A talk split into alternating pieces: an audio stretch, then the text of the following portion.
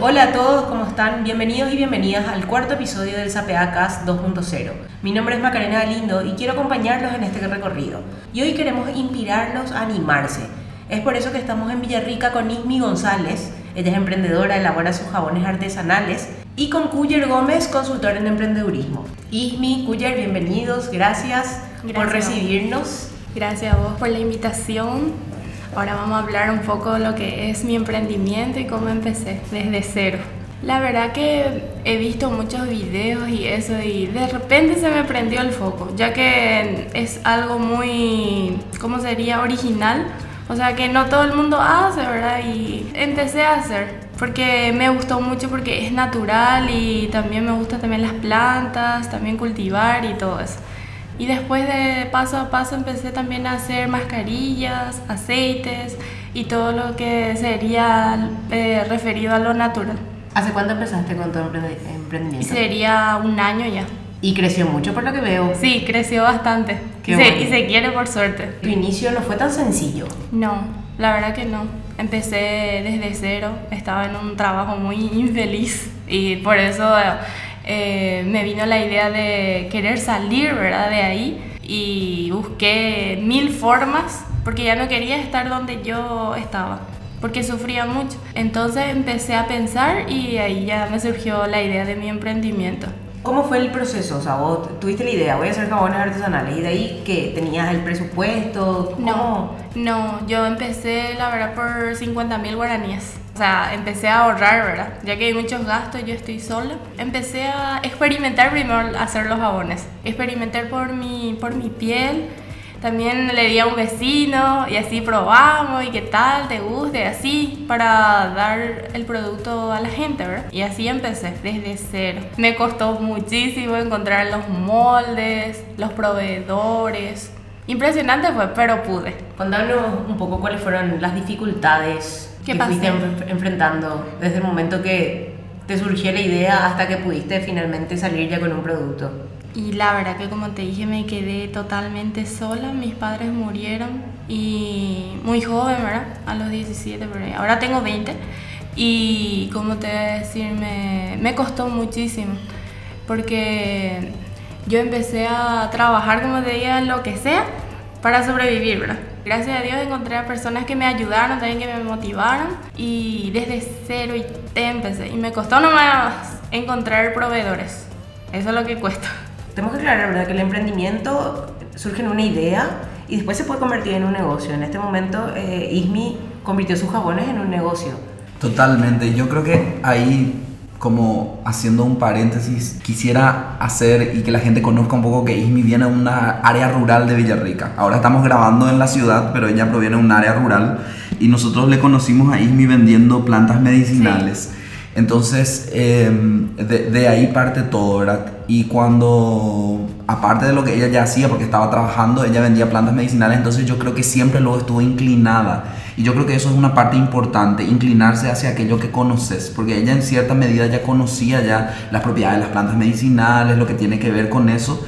Y eh, luego surge la idea de hacer los jabones, que es fundamental, ¿verdad? Tener una idea clara de lo que se quiere hacer. Yo creo que ese es el primer paso que, que tiene y por lo que ella nos va contando también hay un proceso de investigación. No es que vos haces y ya vendés, porque siempre cuando un error de los emprendedores es que eh, quiere ganar dinero desde el vamos. Y tiene su proceso, tiene su derecho de piso, como se dice, ¿verdad? Que es justamente tratar de que, de que ese vamos sea ya de calidad. Y luego el mercado, empezar a pensar a quiénes pueden consumir el, el, tipo de producto que yo hago. Porque aparte de tener una pasión, porque evidentemente escuchándola a Ismi nosotros nos damos cuenta que ella tiene una pasión hacia lo que hace. Nota, sí. Entonces eh, lo importante también es entender si existe un mercado para el tipo de producto que estamos elaborando. Y ahí fue justamente que cuando ella nos comentó que estaba haciendo, ¿verdad? empezamos, las redes de apoyo son muy importantes, ¿verdad? el juntarnos con gente que realmente también nos pueda ayudar y nos pueda direccionar, ¿verdad? porque entonces ya éramos muchos los vendedores de ISMI que poníamos sus productos en nuestros estados, que promocionábamos, que salíamos incluso en Facebook a decir, ¿sabes qué? Probé este jabón que es para exfoliar la piel. Y, y, mirar el resultado, ¿verdad? Entonces... Y la recomendación de boca en boca. Claro, entonces eso, eso, eso, es fundamental y ahí es donde la red de contactos, los amigos, eh, yo creo que forman una parte elemental también del, del emprendedor. Ella en ese entonces quizás estaba pasando una situación un poco compleja y el animarse Maca a salir de la zona de confort, porque si bien la estaba pasando Claro. mal, digamos que era seguro, era su lugar seguro, aunque la esté, y eso pasa muchas veces, yo la estoy pasando mal, sé buena, sé plata ahí, pero no me animo a salir, no me animo a salir a vender, no me animo a salir a hacer algo diferente, entonces ese animarse es clave y ese momento de tres segundos de valentía en el que digo yo voy a hacer inicio, yo creo que es fundamental junto con la idea para poder ir para adelante y luego hay que sostenerlo. Claro, porque el recorrido que uno hace siendo emprendedor es, es de lucha, es un camino rocoso, difícil, complicado y de muchas caídas. ¿Qué es lo más importante para vos en el momento de enfrentar un, un emprendimiento? Y lo más importante sería nunca rendirse, porque es muy difícil el camino. Ahora, por ejemplo, nos agarró la pandemia y cualquiera, ¿sabes qué? Voy a tirar la toalla, porque no vendo, me voy otra vez en mi trabajo que odio. Hay que buscar formas de tratar de vender. Si no me funciona acá, tengo que irme a buscar un lado también para vender. Porque si no me funciona la feria, tengo que tratar de hacer un pequeño negocio y vendo. Si no, promocionar mis estados, hablarle a mis amigos y todo eso. También que te guste el producto que estás haciendo, Sí, ¿verdad? la verdad que tenía mucho acné.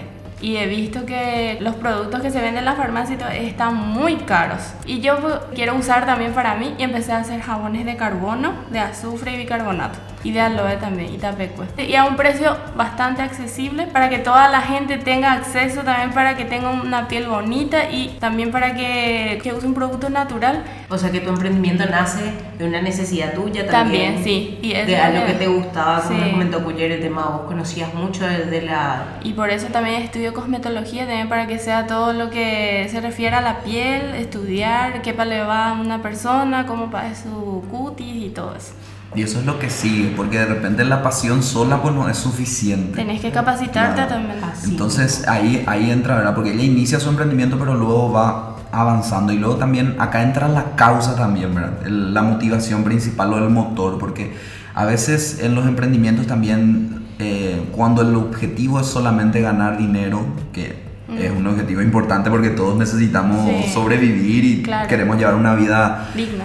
digna, eh, yo creo que eh, sí, los emprendimientos pueden llegar a funcionar, pero cuando hay una causa, porque cuando a mí, por ejemplo, me emociona cuando ella dice, yo quiero que la gente tenga una piel bonita, ¿verdad? es una Claro, causa, es una sí, causa que, obviamente. y, y también ahí surge el conocimiento del mercado, porque Ismi apunta a un mercado concreto que, que ella conoce que son las personas que le rodean a ella, ¿verdad? Y que justamente, aunque quizás tengan la necesidad, no tienen esa posibilidad de comprar un producto muy caro. Entonces ella ofrece un producto accesible para la necesidad que las personas tienen, ¿verdad?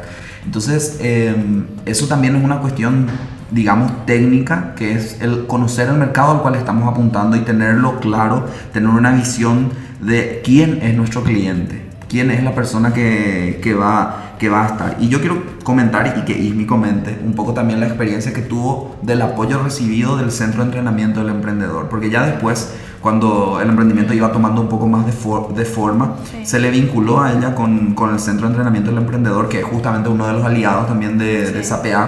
Sí. y em, que también hizo un cambio, porque al principio ella lo hacía, lo presentaba todo muy bonito, pero creo que él, se, él le dio como Sí. el toque. La herramienta para que se convierta en un negocio Totalmente. rentable. Sí, eh, y la verdad que tengo mucho que agradecer al C, porque ellos me ayudaron a hacer mi logo, muy bonito por si acaso, muy lindo.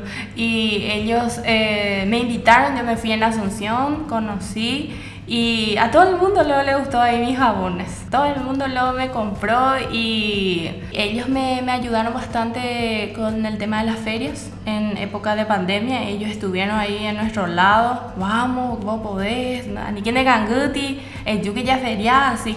También eh, eh, nos ayudó a tener para nuestra mesa, para conseguir, compramos, ¿verdad? Pero ellos siempre nos dieron ese espacio para estar ahí. O sea, siempre estuvieron a nuestro lado en, en esa época muy difícil. Hasta ahora, por ejemplo, ellos estaban eh, siempre acompañándonos.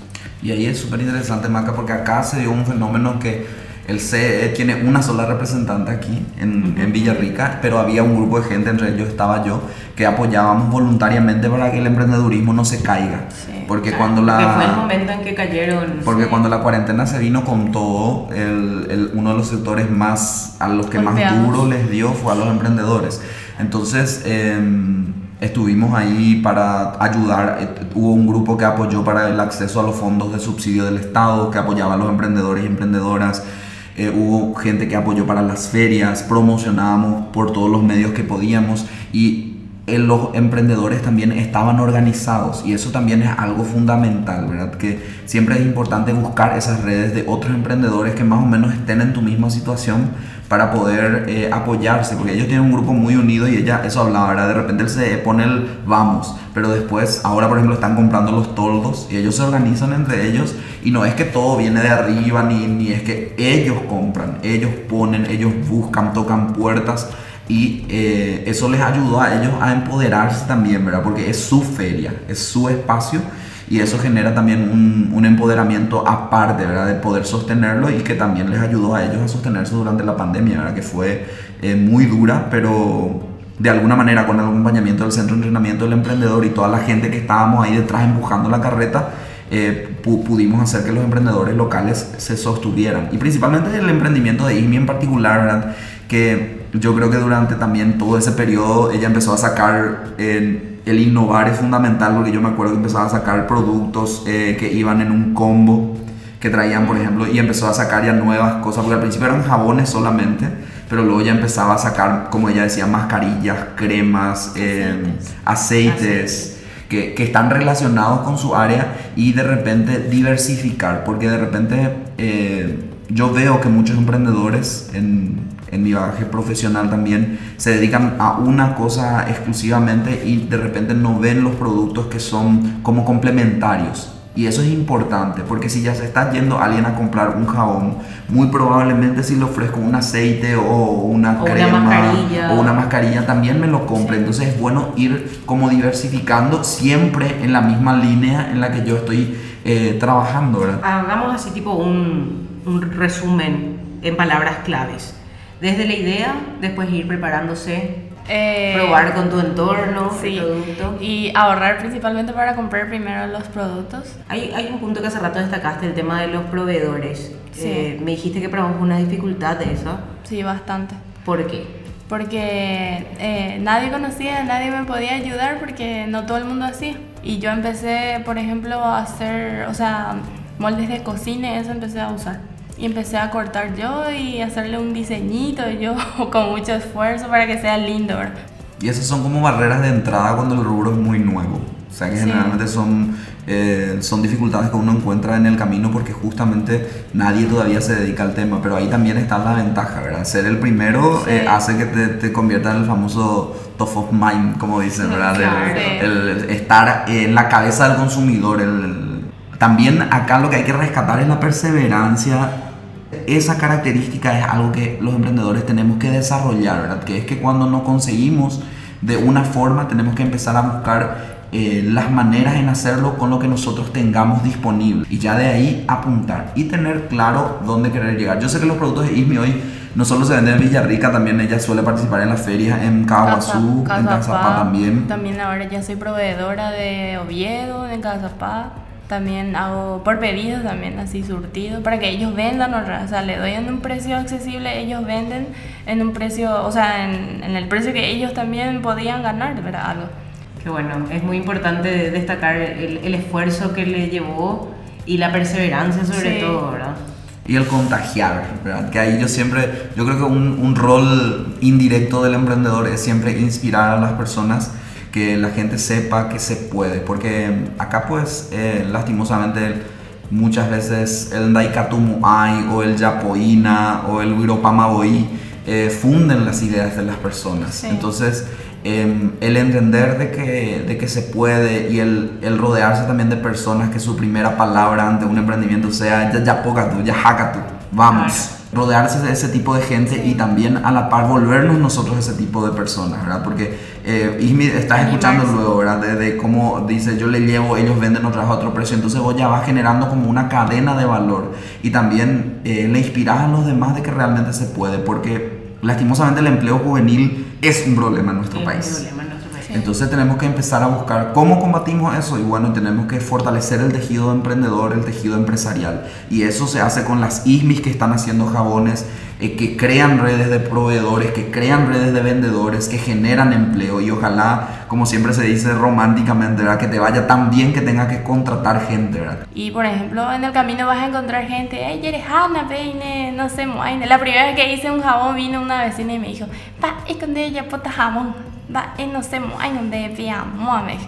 Y yo no le hice caso, vos no tenés que hacerle caso a la gente que, que, te tira veneno, que te tira cosas negativas. Vos tenés que hacerte el sordo y hacer, claro que me va a salir, vos tenés que, no tenés que meterte esas cosas, porque si no, no vas a hacer nada.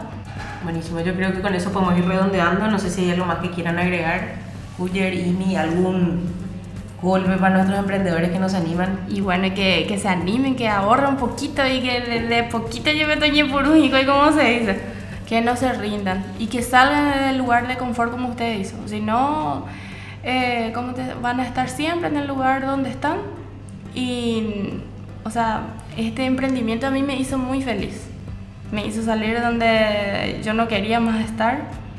Y hasta ahora, la verdad, me apasiona mucho lo que hago con mucho amor hago y por eso parece que funciona bastante, porque si hace a lo va y no, no va a funcionar. Y eso, que se animen y que, que hagan nomás ya. Porque si yo pude, sin ayuda de nadie, sin con un capital diminuto, como se dice, ellos también pueden. Este podcast te llegó y este capítulo en específico es por algo. Es una señal. Es una señal. Y, y, que realmente estamos dispersos nomás, pero estamos muchas personas que creemos en vos, que estás escuchando y que la persona que falta que crea sos vos. Y que realmente si, si haces eso que te apasiona y si buscas eh, los elementos necesarios para salir de donde estás y de donde no te gusta estar ahora, lo vas a lograr. Entonces, eh, eso, fuerza y para adelante. Muchas gracias por su tiempo, por sus eh, recomendaciones, por sus inspiradoras historias. Y hasta acá llegamos con la edición de hoy. Si te gustó, no te pierdas el siguiente capítulo del Cast 2.0. Estos podcasts son elaborados por Plan International con el apoyo de la Agencia Española de Cooperación Internacional para el Desarrollo.